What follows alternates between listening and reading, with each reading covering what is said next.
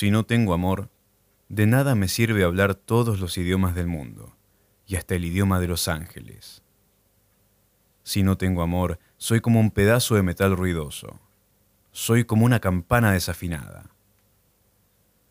Si no tengo amor, de nada me sirve hablar de parte de Dios y conocer sus planes secretos.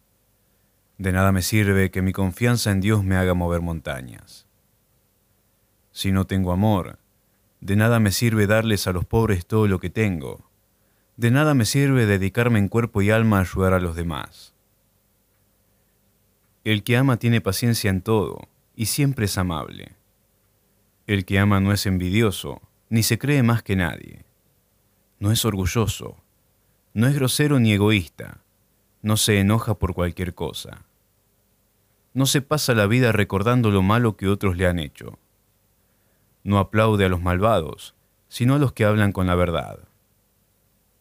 El que ama es capaz de aguantarlo todo, de creerlo todo, de esperarlo todo, de soportarlo todo.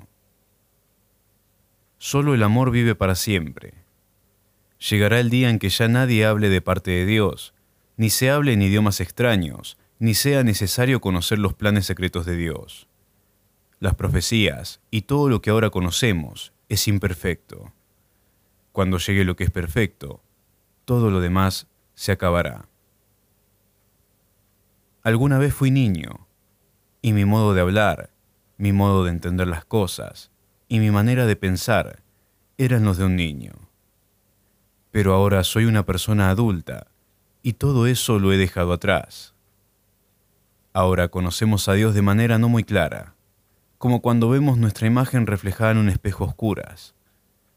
Pero cuando todo sea perfecto, veremos a Dios cara a cara. Ahora lo conozco de manera imperfecta, pero cuando todo sea perfecto, podré conocerlo como Él me conoce a mí. Hay tres cosas que son permanentes.